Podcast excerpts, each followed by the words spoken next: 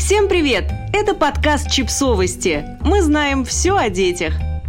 В каждой пылинке по две витаминки. Почему быть грязным полезно для ребенка? Мы растим детей в мире антибактериальных и дезинфицирующих средств, и во многом это хорошо. Борьба с бактериями и вирусами спасает жизни. Но чрезмерное увлечение дезинфекцией, кипятим пустышки, пользуемся антибактериальными салфетками и мылом, всюду носим с собой гель для рук, убивающий 99% микробов и так далее. Вредно для здоровья. Особенно для здоровья маленьких детей. Кишечник новорожденного ребенка словно компьютер без настроек. Ему необходимо программное обеспечение, говорит доктор Джоэл Вайнсток, глава отделения гастроэнтерологии и гепатологии медицинского центра в Бостоне. Дети, которые растут в стерильном мире и не сталкиваются с разнообразными микроорганизмами, не имеют возможности научить свою иммунную систему адекватным реакциям на те или иные вмешательства, добавляет специалист.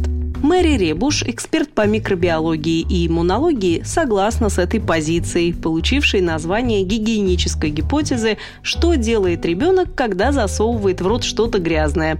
Позволяет своему иммунитету исследовать среду, в которой он живет. Грязь хороша не только тем, что дает иммунной системе возможность попрактиковаться и выработать цепочку защитных реакций, но и помогает обучить незрелый организм игнорировать вмешательство некоторых микроорганизмов.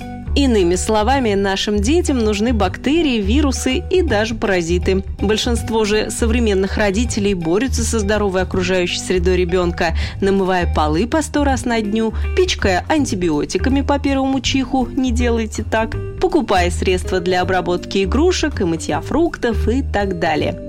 Безусловно, происходит это не в последнюю очередь из-за засилия рекламы антибактериальных средств как для младенцев, так и для детей постарше. А между тем, как показывают исследования, использование всех этих химикатов приводит к тому, что у детей развивается астма. На развитие этой болезни влияет даже чрезмерное использование средств для очистки стекол и зеркал. Появляются всевозможные аллергии, экзема, заболевания желудочно-кишечного тракта и даже аутоиммунные иммунные болезни.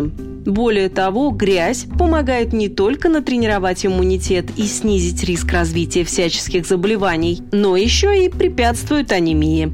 Вот как это работает. В материнском молоке железа почти нет, около 0,35 мг на литр. Но это не случайно. Именно этот элемент способствует росту патогенных бактерий, в том числе кишечной палочки. Таким образом, исключительное ГВ до полугода помогает защитить ребенка от острых кишечных инфекций, очень опасных в младенческом возрасте. Но к 6 месяцам уровень железа в организме малыша серьезно снижается. И восполнять его запасы просто необходимо для его полноценного развития. Получить железо грудной ребенок может и из продуктов прикорма, и из грязи.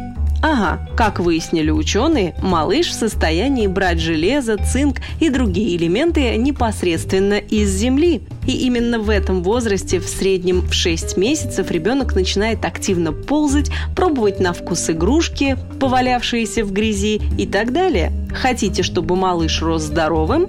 Поезжайте с ним за город и усадите его на землю.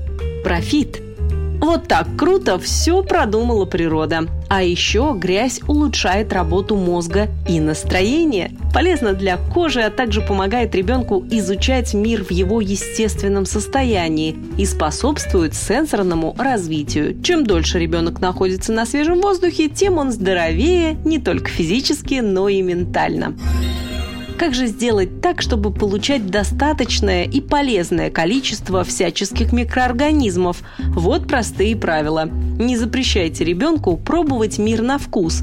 Пусть он сосет пальцы после игры с травой во дворе, облизывает окно и жует ваш ремень. Не кипятите бутылочки и пустышки. Окей, сделайте это перед первым использованием, но не увлекайтесь дезинфекцией. Ничего страшного в том, что ваш ребенок уронил пустышку на пол, нет. Просто сполосните ее под струей воды. По возможности не используйте антибактериальное мыло. Мало того, что вместе с вредными оно убивает и полезные микроорганизмы, так оно еще и способствует появлению бактерий, устойчивых к антибиотикам. Достаточно самого обыкновенного мыла и проточной воды. Избегайте антибиотиков. Давайте эти препараты ребенку только под контролем врача и только в случае, когда причиной болезни стали бактерии. Вирусные заболевания не лечат антибиотиками. Устраивайте семейные вылазки на фермы. Гуляйте и играйте с природными материалами. Заведите питомца. Дайте ребенку возможность общаться с другими детьми, например, в кружках, секциях и детском саду, и обмениваться с ними микроорганизмами.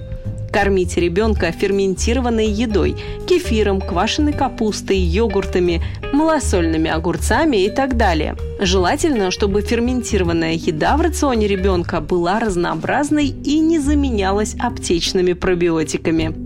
Не купайте ребенка каждый день, особенно со всякими пенками и мылом. Не стирайте детскую одежду каждый день. Если ребенок во вчерашней рубашке не похож на поросенка, в ней можно пойти гулять. Подписывайтесь на подкаст, ставьте лайки и оставляйте комментарии. Ссылки на источники в описании к подкасту. До встречи!